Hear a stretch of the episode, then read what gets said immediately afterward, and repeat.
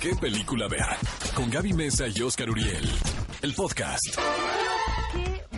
Momento de la vida para estar vivo. De verdad es que uno intenta crecer por más que quiere madurar. Pues no se puede, ¿verdad? Porque llegan películas como Detective Pikachu que forma, bueno, que encabeza en esta sección de estrenos eh, la plática que tendremos el día de hoy. Están escuchando qué película ver, un programa de Cinépolis. Y así es, ya está en cartelera esta gran película Detective Pikachu que toma como referencia un videojuego, porque creo que muchos de nosotros hemos llegado a pensar que Pokémon tuvo su auge a través de las series animadas. Y es verdad, de cierta forma el público tuvo una conexión con estos Pokémones y estas aventuras eh, de Ash, Misty y demás a través de las series animadas, pero en realidad Pokémon surge de un videojuego al estilo RPG ¿Qué es eso de RPG? Básicamente como Zelda, en donde uno tiene un personaje que va preguntando y averiguando hasta ir descubriendo diferentes pistas.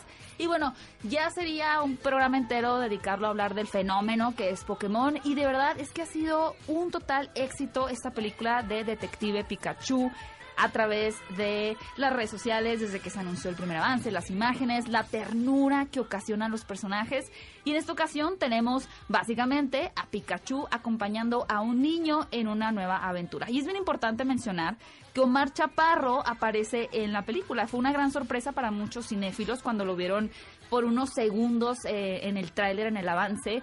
Y por ahí se especulaba, ¿es Omar Chaparro? ¿No es Omar Chaparro? Pero bueno, ya sabemos totalmente que hay talento nacional presente en Detective Pikachu. Yo estoy muy emocionada porque el día de hoy ya tengo mis boletos para ver esta película, pero a mis amigos que ya la han podido ver me han hablado maravillas de ella. Dicen que es una historia súper tierna. De pronto que la historia a algunas personas puede gustarles más que a otras, pero sin duda que es toda una experiencia y realmente regresa a esos personajes que tanto nos gustan como Pikachu, por supuesto, Bulbasaur, Charmander. Y ya voy a dejar de hablar de esta película porque Oscar ya me está viendo así como niña, te vamos a devolver al kinder, pero les puedo asegurar que si quieren un momento de diversión, en este momento compren sus boletos en Cinépolis para ver Detective Pikachu. Amigos, y si tienen ganas de ver una comedia mexicana, esta es una coproducción muy particular, Gaby, porque hay talento nacional, pero la película se rodó en Chile eh, bajo la dirección de Nicolás López, que es uno de los directores pues, más reconocidos por allá, ha hecho muchísimas comedias, eh, hizo El Hazlo como hombre con Mauricio Hoffman aquí en México. A mí también la, pasé bastante bien. Eh, es, un, es un personaje que creo que ha entendido muy bien, creo que es un creativo que ha entendido muy bien cómo impregnar sus películas de este sentido del humor donde prácticamente todos los miembros de la familia se la pasan bien, ¿sabes? O sea, eh, es, es una, son películas que conectan con el público en general. Y aunque de repente hay quienes eh, pues pueden etiquetar esto de que es cine netamente comercial, siento que no todas las películas funcionan. O sea, sí, definitivamente. ¿Estás de acuerdo? O sea, se hacen películas a través de una fórmula que y obviamente pretendiendo que guste al público, pero la gran mayoría no le sale. la pues verdad. No, está tan fácil la receta. No está tan fácil la receta, amigos. Entonces siento que Nicolás sí la ha encontrado. Es una película que también ha causado muchísima eh, expectativa y morbo porque es el regreso de Florinda Mesa. Eh, creo que fue una invitación que le hizo el mismo Nicolás a esta actriz, porque como ustedes saben, El Chavo del Ocho pues es de los programas de televisión más vistos en toda Sudamérica. ¿Y será que a ella no le habían ofrecido antes participar o no habrá querido no, hasta esta que, De acuerdo a ellos, yo no tuve oportunidad de entrevistar a, a Florinda Mesa, pero escuché la entrevista donde ella dijo que no tiene tantos ofrecimientos y llegó mm. directamente Nicolás para invitarla. Pero aparte, se llevan también a Fernanda Castillo, que es una, es una actriz que queremos muchísimo y a quien yo considero una de las mejores también. Es, es un intérprete muy bueno en la comedia romántica. Y de verdad que, creo que es un muy buen momento, sobre todo ahora que acaba de ser el Día de las Madres para ver esta película, porque nos cuenta la historia de esta familia que está de cierta forma obsesionada con el aspecto físico y bueno, cualquier parecido con la realidad es pura coincidencia. Es una cinta súper divertida y bueno, qué más que ver el gran regreso de Florinda Mesa acompañado de un, un gran reparto como también Regina Blandón, Fernanda Castillo, Badir Derbez, Paz Bascuñán, etcétera. Así que no se pueden perder en Cinepolis, Dulce Familia. Amigos, tenemos un drama, un drama bastante intenso y es un drama familiar que llega a cines este fin de semana titulado Lo que fuimos. Es dirigido por Elizabeth Shomko. Ella es una creativa sobre todo que se ha desarrollado en televisión. Eh, el, creo yo que la televisión también puede ser una muy buena escuela. Sí, ahora más. sobre todo ahora más, eh, Gaby, debido a que los contenidos pues, son mucho más interesantes, los guiones son más complejos. Entonces yo creo que el salto del cine a la, a la pantalla grande pues se siente bastante orgánico, ¿no? También no a todos les sale, pero a Elizabeth Shomko sí le, sí le salió muy bien. ¿Y de qué va esta película, amigos?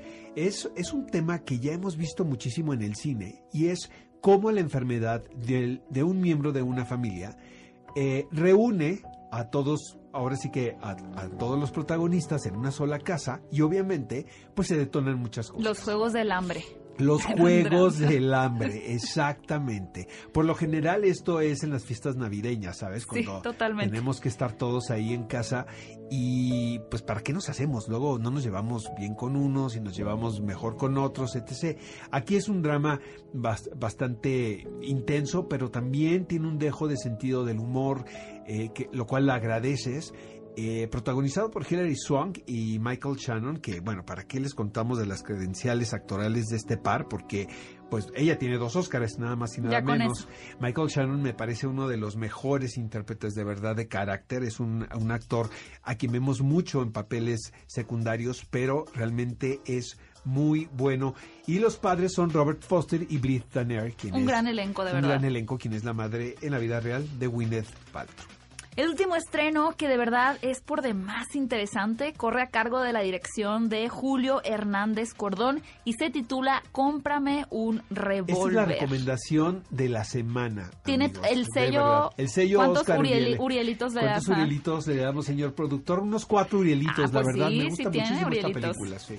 De verdad, creo que en los últimos años en el cine mexicano hemos tenido una dosis de comedia, una dosis de melodrama y demás, pero también llegan este tipo de películas como lo es Comprando un revólver, en donde realmente se hace una introspección a entender pues el contexto político, social, cómo se vive eh, nuestro país con base a, los problemas que hay en general con el narcotráfico, con las extorsiones, etcétera, etcétera. Y lo que crea aquí el director es un ambiente ficticio, entre comillas, podríamos decir, más bien ocurre en un lugar en un México atemporal. y en un lugar que no se especifica, aunque la película se realizó en Hermosillo. Eh, es que eh, yo soy de Hermosillo. por allá, ¿verdad? Tiene un toque, amigos, medio apocalíptico y lo que es lo que plantea Julio en esta película es que eh, las mujeres eh, casi son inexistentes porque las secuestran.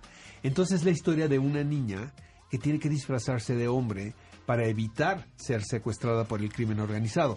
Te dan a entender también en la película que el crimen organizado tiene el dominio completo del país. Sí, digo que en realidad, como les decimos, es una ficción entre comillas. Pero también nos, o sea, Julio en entrevista, ¿te acuerdas que nos dijo que que pues no está lejos de la realidad. Sobre todo en el norte del país, ¿no? Ciudades como... Eh, voy a defender un poquito Hermosillo, en donde creo que hay bastante paz, pero en fronteras como Nogales, Ciudad Juárez, de verdad tienen que darle una oportunidad a esta película. No solo es buen cine mexicano, simplemente es buen cine. Se hace un trabajo extraordinario. el año pasado en el Festival de Cine de Cannes, en la quincena de realizadores. De verdad, amigos, recomiendo muchísimo esta película de, de Julio Hernández Cordón. Cómprame un revólver. Eh, la pueden ver también en su Cinépolis pues más cercano o su Cinépolis de confianza. Ahí lo tienen cinéfilos, de verdad tienen muy buenos estrenos de dónde escoger para ver este fin de semana en Cinépolis. Y hablando de estrenos, hay películas en el 2019 que son muy esperadas por ustedes, pero yo quiero saber, queremos saber más bien, cuál es la más esperada dentro, digamos, de los blockbusters o esas películas que ya se proyectan para ser un éxito. Así que en este momento, vayan a las redes sociales de EXA, arroba EXAFM en Twitter, o también a mi cuenta de Twitter o la de Oscar, arroba Gaby Mesa 8 Arroba Oscar Uriel. Y contesten la siguiente encuesta. ¿Cuál creen que es el estreno más esperado del momento? Toy Story 4, It capítulo 2, Spider-Man Far From Home o El Rey León. En ese momento voy a dejar mi voto para It capítulo 2. Listo, ya está votado. Y es momento de que ustedes vayan a las redes sociales y también voten. ¿Les digo por cuál voy a votar o Sí, mejor hasta vota. el final del programa? No, al final del programa. Pero siempre voto. pierden los que votas tú, Oscar. Ve a Cinépolis y utiliza el hashtag qué película ver. Escúchanos en vivo todos los sábados a las 10 de la mañana en Exa FM 104.9.